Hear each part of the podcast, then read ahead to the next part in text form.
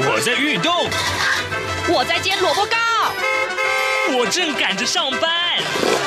哼，我要赶着去上课啦。这个时候，我们都在听夏志平制作主持的《早安台湾》，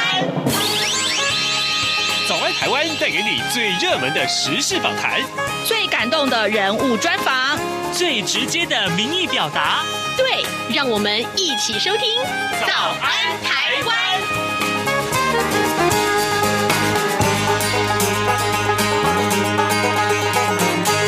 早安，台湾！我是夏志平。今天是二零二二年的四月六号，星期三。每逢礼拜三，我们要为您开脸书现场直播。在今天呢，我们特别邀请到前进新闻网的副总编辑郭鸿章，也是资深的媒体人，来到节目当中，跟大家讨论最新最重要的时事。今天呢，我们会锁定在疫情，还有呢，就是在年底的九合一选战呢、我想各党都已经开始部署了啊。那么到底呃，这个大家对于呃未来的选情是怎样的乐观或怎样的一些审慎呢？待会儿我们会请呃洪章跟大家一块来聊这些个话题。在跟洪章开始访谈之前呢，志平有一点点时间跟大家说一说各平面媒体上面的头版头条讯息。今天呢，《联合报》和《中国时报》上面的标题是一致的啊，就是呃，昨天就新增加了两百一十六个本土的这个新冠肺炎的疫情的这个病例。那么，但是呢，呃，指挥官陈时中说，这还没到高峰啊、呃单日一千五百例的评估轻症在家隔离。那么，呃，这个新北市长侯友谊说，哦、这个这个呃，是不是要？应该要赶快开放这个在宅照护哦，在宅照护。好，我们来看一看这个《联合报》的内文啊。清明连续假期的最后一天，本土个案呢达到两百一十六例啊，再创今年疫情的新高。指挥中心指挥官陈时中他说呢，呃，单日啊两百例啊，这个研判还不到高峰期，疫情仍然在发展当中。呃，如果说一天一千五百例确诊，将会评估启动无症状的这个及轻症啊在家隔离。那么新北市长侯友谊他昨天开了第一枪，呼吁中央要紧速严拟，并且开放啊在宅照护，在家在家在宅照护，这个宅就是这个家里的意思。那么这样的一个模式啊，可以避免这个冲击医疗量能。而清明廉价各景点的人潮爆多啊，外界很担心疫情就会爆发。那陈时中说，目前仍然有几条不明。呃的这个传播链，那么还需要观察七到十天。那 Omicron 的这个潜伏期是十天呢、预测啊，呃，这个观察到四月十二号为止。呃，这一次廉价对于疫情的影响会比较明朗。好的，这是今天《联合报》和《中国时报》上面头版头条讯息。另外呢，呃，《自由时报》上面头版头呢，则是告诉我们，这个美中贸易战开打了四年了，那么台商东进呢，大增了八成，就是不再西进，不再去中国大陆投资，可以说是急踩刹车啊。那么根据台股最新的年报，二零一八年美中贸易战开打之后呢，民主跟独裁阵营的经济。对抗呢日益明显，呃，上市公司西进急踩刹车啊，近四年来投资增加了一千七百七十二亿元，增幅大概是百分之八。那么反观同期啊的东进投资，美国大增了两千三百二十七亿元，增幅也超过了八成。就是今天《自由时报》上面的头版头条讯息。现在时间早晨的七点零四分零七秒了，我们要进一段广告，广告过后马上开始今天的脸书现场直播。从两岸、国际、历史文化与财经等角度透视中国的《这样看中国》节目，每周一到周五晚间九点三十分到十点在中央广播电台播出。如果您对《这样看中国》节目有任何收听想法或意见，欢迎寄信到台北市北安路五十五号，也可以透过电子邮件的方式。节目有两个信箱：二零二零 at rti 点 org 点 tw，或是二零二零零二零三 E news at gmail.com。再次谢谢听众朋友们的收听与支持，请持续锁定每周一到周五晚间九点三十分到十点播出的《这样看中国》节目。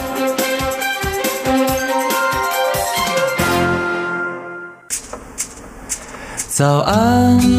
台湾，你正吃着什么样的早餐？吐司加火腿蛋，咬一口，然后收听中央广播电台。早安现场，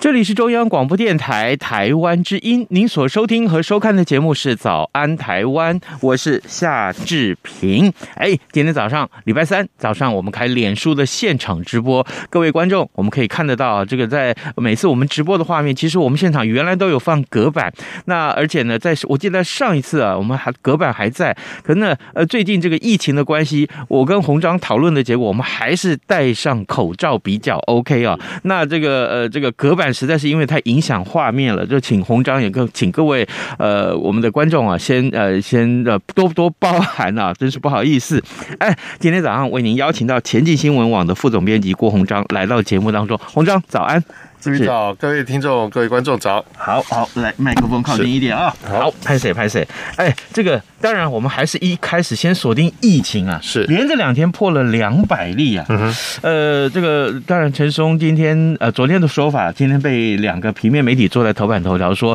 疫情不会还没到高峰呢。嗯是，所以这个当然。疫情的这样子的一个严峻，也引发了大家很担心。嗯呃，一个担心说再扩大怎么办？原本期待了一个很接下来有一些很多的开放措施，对会不会因此叫停？这个对等一下我们会请你来分析。另外一个就是，好像啊这个疫情引发了很多口水战。是 哎呀，我我看了真是很难过。来，这个这几个部分，我们先请教洪章发表意见。是，我现在目前看到的就是说，如果以城市中的说法，其实比较已经趋向，呃，以 Omicron 这个变种病毒为主的传染嗯，力以及传染链的分布了来看，是所以他说还没有到高峰。嗯，但呃，这个部分可能就是还是要希望大家多配合的，因嗯为毕竟如果你没有去做筛检，没有做 PCR 的话，事实上你没有办法知道是哪一种呃病毒株。嗯，也就是说你，你呃用快筛的话，家用快筛大概也只知道说你是有染疫，就是有 COVID-19 的，就是新冠疫呃新冠病毒的这个感染，但是呃你没有办法真正能够判定说你接下来该怎么做。嗯因为例如说，假设像刚刚您在播新闻的时候提到这个在宅照护，是呃，如果说没有适当的资源体系，事实上不太容易达到嘛，对不对？例如说对，呃，像我自己来讲，我的太太要上班，我也要上班，小孩如果去上学，那就家里的人就必须，万一有任何一个人感染。那另外的一个人就来照顾，那就会影响到照顾另外一个人，那这个是一个连锁的，也就是说，嗯，如果像过去来讲，我们例如说中呃老年人或者是行动不便的，可能我们还有外籍的看护的这样的人力资源。可是自从因为 COVID-19 这两年来的整个全球的大流行，所以造成很多其他国家的这些外籍的看护来讲，他们也没办法回去，或者没办法再过来。嗯就算回去了，他不能补充新的人力过来，是所以这个是对台湾的一个照护体系一个很大的考验哦。那本土的照护的人员，例如说你本来在做长照的，那或者是说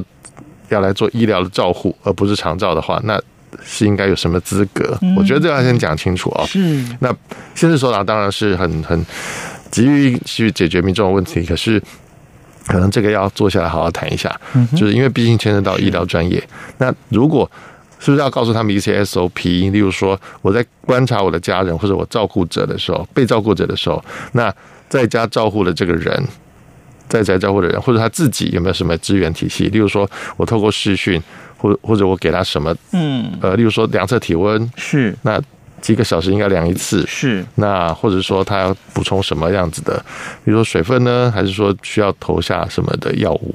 需不需要或者支持的这个东西，那这个都要讲清楚。我觉得呃是比较细的东西了啊，但是回过头来讲，前面的口水单是说，呃，大家有有媒体在质疑说，是不是指挥中心就是不肯松口，讲出这个与病毒共存这五个字，是我觉得这个是比较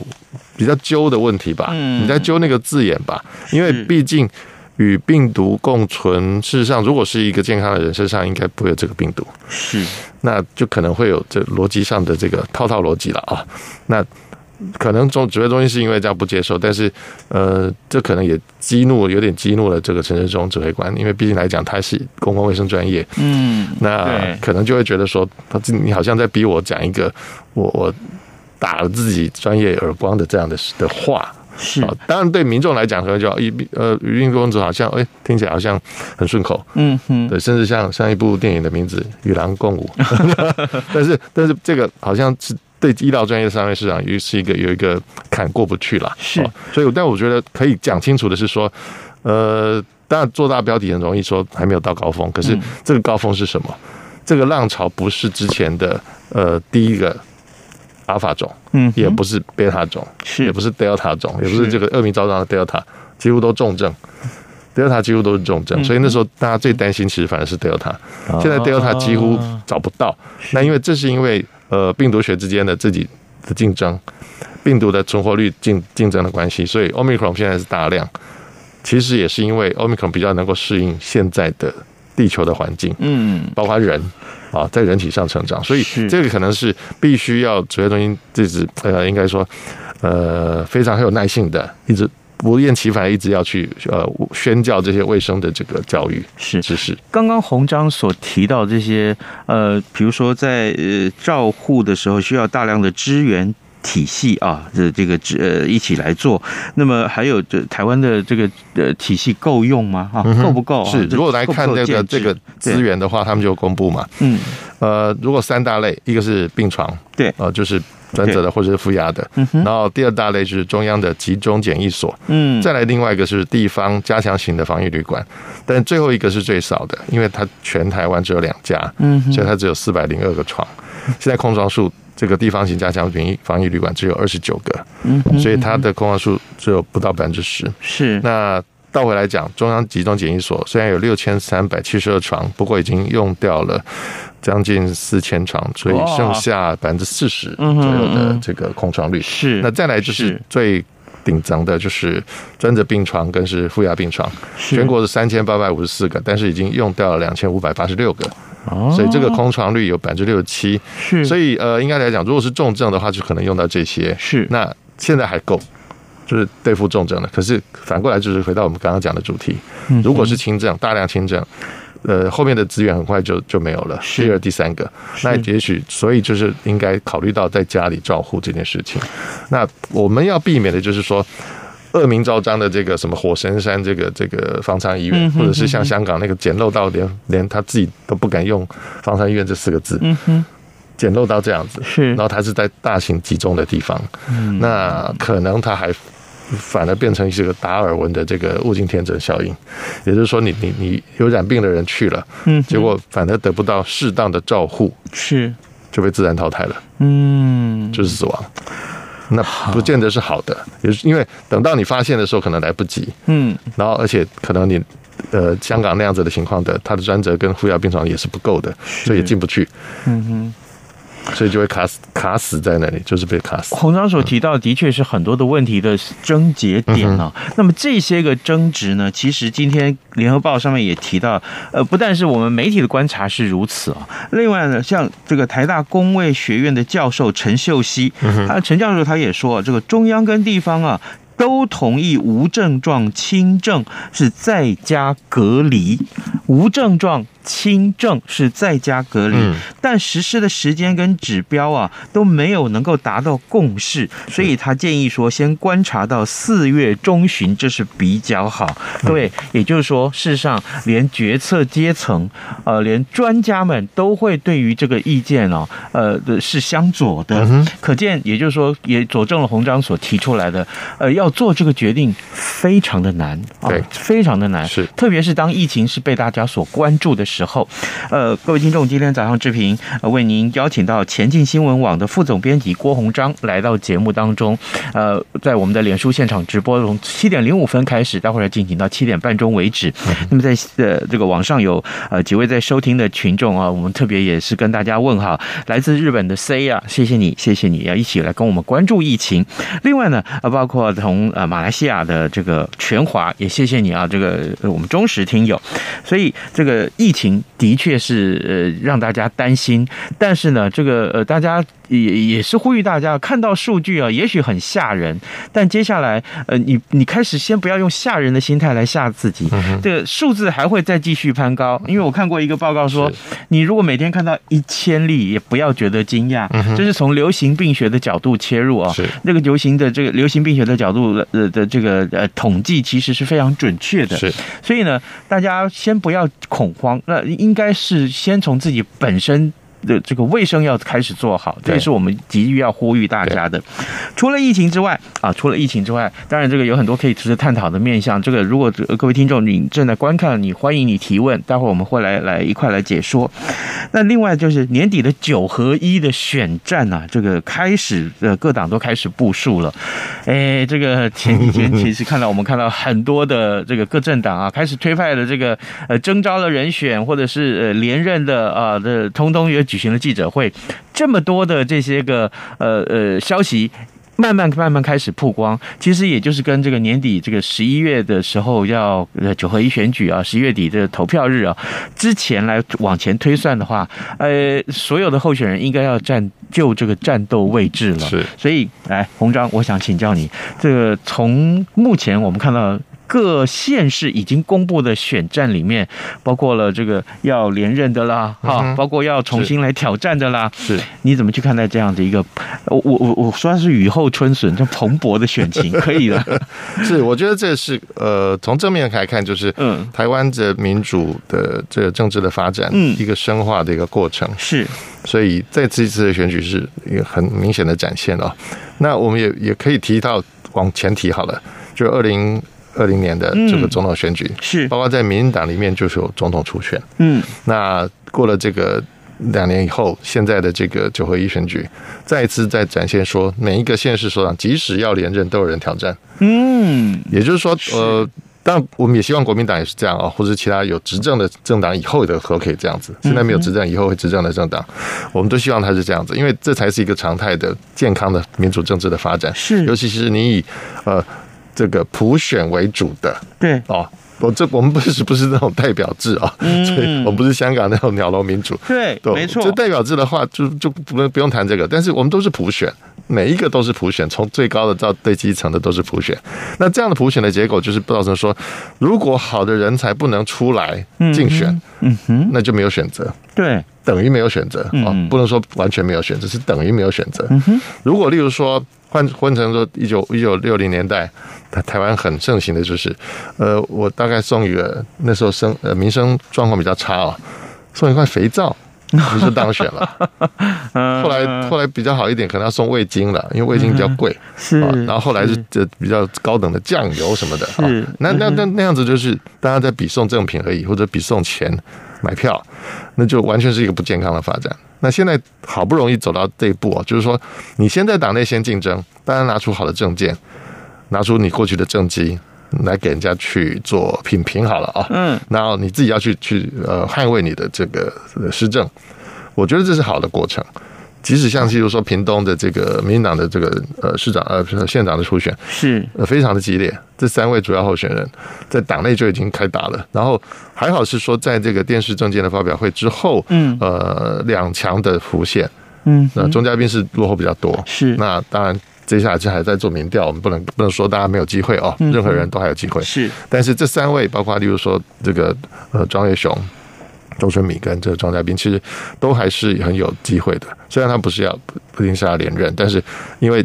呃过去的执政者的还是自己的党派，嗯，所以你要去延续他的执政是比较容易的。因为可以去掉意识形态的这个光谱的问题，嗯，就是说你到底是蓝的的这边还是多蓝，绿的那边多绿，先可以去到这个。虽然有人在攻击说，像某位候选人说，我呃这个所谓全民调就是不分党派支持的色彩的话，是一起都来做民调的调查对象的话，显示出来是某是周春米比较有优势，但是优势也不是非常大。那是对战组合的关系，所以呃，可能选民自己要去做判断，我们就就是不去做任何的这个误导，或者说呃导引，而是说，如果你认为像这样子有用的话，那你就会投他。但是如果说你就认为说某一些施政可能在对某个政党，或者说甚至这个政党推出的候选人，他是可能有他的偏好的，嗯，政策上的偏好也好，或者他意识形态他喜欢做哪些事情的偏好，不见得是那种很政治的意识形态啊。我们讲的可能嗯就是说，例如说他对这个妇女儿童的特别照顾，嗯哼，或者说他对这个呃执法单位特别照顾，特别特别支持。例如说我们这个地方是最近可能，例如说啊，治安有比较呃松，比较呃需要上紧发达的地方，嗯可能就有执政首长认为说，哎，我这个是我的强项，我就每天督导这些这个治安单位就好了。嗯哼哦，当然其他的他就交给副市长。哦，那那也可能是一种好的模式，不一是定这个看每一个呃，就是说那个地方的居民他自己的需求。你的意思是说，我可不可以这样子、啊？对对不起，打断你了。就是您的意思是不是说，目前选民们会开始去注意？呃，是，也许他们心中要开始慢慢规划，说年底要选市长了，嗯哼呃，县市首长要投票了嗯要投票了。嗯，那么这时候他们会去仔细看很多他们关心的政策，看这一位候选人有没有呃长期关注，是或者有没有交出一些成绩单来。对，如果有的话，也许就是他们未来呃参考投票的对象。没错，其实这也是一个民主很重要的一个指标跟一个呃实践的过程。是，甚至政治学上就有一个叫做偏好的动员。嗯，呃，每个人都有是偏好，呃，是嗯英文把它写成 bias，它它其实。本来原来会讲是偏差，只是它不是真正的差，是偏好的意思。就是说，嗯呃，就像我刚刚讲的，例如说我自己是一个这个呃，就是传统的异性恋者好嗯了，那我对同性恋的婚姻或者同性恋的结合，我有没有什么看法？哦，那例如说我是尊重跟跟支持是的，那有些人是会说，哎呦，这个好不是我喜欢的。嗯那有有些候选人是打着这个哦，是说是我就是一个反对这个事情是的。那有些人就说我就是标榜我就是支持这件事情的。嗯那反而现在在现在的二零二二年的这个台湾社会来讲，从二零二零年就可以看得出来，嗯二零二零的大选就是一个偏好的动员的比较。嗯，你动员偏好你的，我动员我偏好我的嗯来支持我，你你动员支持你的。哦那当然，我们在过程中选举过程中。就会打出我自己牌的组合是，它比较像打桥牌，是不是打麻将。是有人喜欢拆对子，有人喜欢喜欢打花、打字，嗯哦那了解就看你的选民会投给你的选民最大如何最大化。这一块我抓到这这么多嗯百分之十，那一块百分之百分之二十。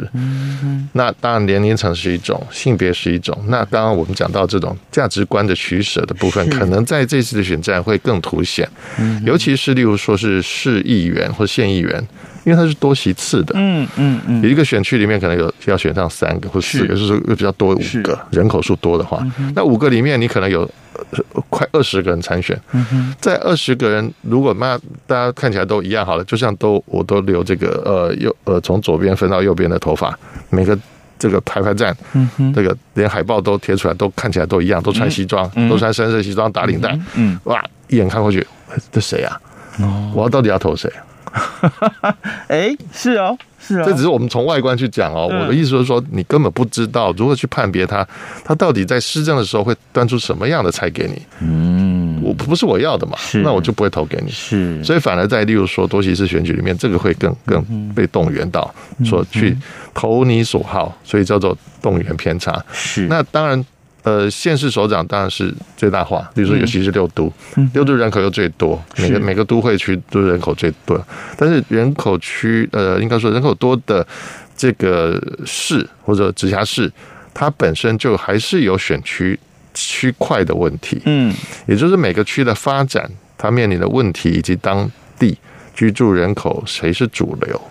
那可能它就会影响那边的事情。例如说，假设像台北市以前细致啊那边就是很容易啊啊，应该说应该说呃新北市细致那边就很容易淹水，那对新北市长来讲就很头疼。是他以前就可能要一直要去跟中央讨资源，我要去治水，嗯是嗯然后甚至我自己做不够，那我要跟台北市好好商讨，嗯嗯哎，我们一起来做什么事情，可不可以去改善这些事情？那现在是交通。比如说最近是交通，例如说轻轨，嗯还是说这个通到基隆的，是甚至讲到高铁了哦，嗯因为要延伸到高铁要延伸到宜兰，那变成高铁如果要延伸到宜兰，那基隆呢？基隆怎么办？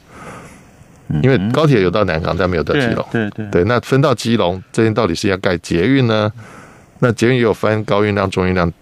那不要讲低运量，低运量就就连轻轨都不够了，那干脆用铁路就好了。嗯是哦，那所以这个东西都是影响到每一个选区的情况，而且台湾的选民现在其实，呃，说现实也蛮现实的，哎，怎么了？你也要端牛肉，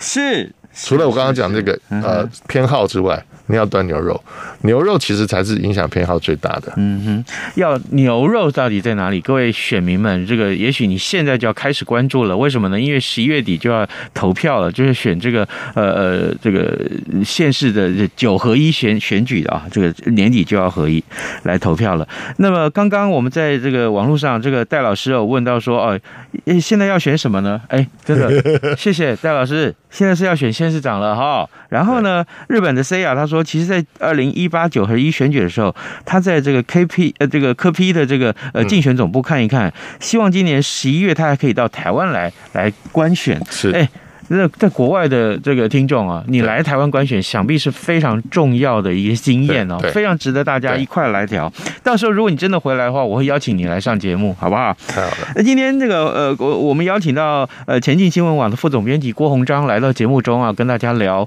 第一个，我们先聊到疫情；第二个嗯呢，我们刚才花了很多的时间来聊选情啊，呃。呃，我我必须讲，我们剩下大概呃三分钟的时间，鸿章啊，嗯我们接下来几乎每个月都会 touch 到这个话题，就是是选情的话题。那但是我们今天先来看一看啊，就是民众党啊，柯批啊，这个在整个这个选举里面，其实是扮演一个很举足轻重的角是角色，他不见得会有很大的斩获，但是足以影响选情啊。， 对。你可不可以来分析一下民众党接下来在这这个这选战的开始部署的时候，他会有哪些动作，或者哪些应该要注意的事情？我觉得它本身呃，应该说它是一个目前来讲希望遍地开花的一个策略哦，是所以它广设各县市的这个党部或者是说服务处，那他们对于这个候选人的提名来讲，好像门槛放的比较松一点，嗯，所以呃，先前出现的说他们都还没有初选，但是。自己党内甚至说，呃，不同党的都互相在做一件事情，就是去掀开这些参选人的底，就就呃，应该说呃前科还蛮多的。嗯，那也就是说，这不是一个，应该说不是定论，哼但是这是个过程。是我觉得也蛮好的哦，就是说在这个过程中，让大家看到说，哦，有一个筛子在筛，嗯嗯嗯嗯嗯，呃，至至至少筛掉了一些不好的哦。那加上因为台湾的民民意就舆论的这个发达哦，就是包括不管是这种呃，我们看到像现在这个呃社交媒体。传统的媒体都还是还是有在在这个运作，也就是说还是有它的这个影响力。嗯，也就是说，大家在批判的时候，在在这个品评这些候选人的过去的言行的时候，其实它还是发挥一些功用的。嗯，只是说对于这个党政党本身，它的这个检讨跟改进的能力哦，是也是一个考验，能不能及时的快刀斩乱麻，把些把这些呃说不好听，就是带着直白一点，就是带着资源、带着钱来的啦。嗯这些参选人你，你你你怎么让他知难而退？嗯，他自己自身条件不是不足而嗯已，是已经会严重影响到这个党未来的发展方向。因为嗯是他如果是带着过去一些不良的恶习，都还在继续在这个政党里面去发展，甚至变成是公职人员的话哦，嗯我觉得对一个政党来讲是真的是不太好啦。嗯好，没错。好，呃，各位听众，呃，还有各位观众，我们特别要跟您问候一下。现在时间已经早晨七点二十八分四十六秒了。今天呢，我们早安台湾脸书现场直播，志平为您邀请到前进新闻网的副总编辑郭鸿章来到节目中，跟大家分析时事啊。呃，可以的话，我们也随时也希望各位啊，是来点选早安台湾啊的这个收听的网路。同时呢，前进新闻网其实也很多新闻可以看哦，是对不对？是，啊而且我们的习惯着重在有一些时事的评论部分。对，哎，这个有深度的评论啊、我们对特别来强比调如这一点。嗯说，我们有一篇就是最近呃，有人已经断言哦，我们的作者，呃，不论是罗志祥最后到底桃园选不选，嗯，呃，桃园国民党已经败选了， 而且罪人就是罗志祥。好，这欢迎个到我们的网站去来看看这篇文章这。非常有意思，就是每一个选战啊，每一个选将都认为自己在某一个地方可以有所斩获，但实情真的是如此吗？接下来每一个月，我想我们跟红章的每个月月初的这个连线都会讨论到这一点。欢迎大家随时锁定我们中央广播电台《早安台湾》的礼拜三的脸书现场直播。今天节目时间也到了，哎，跟大家说一声拜拜，咱们就明天再见喽，拜拜拜拜，拜拜。丢弃。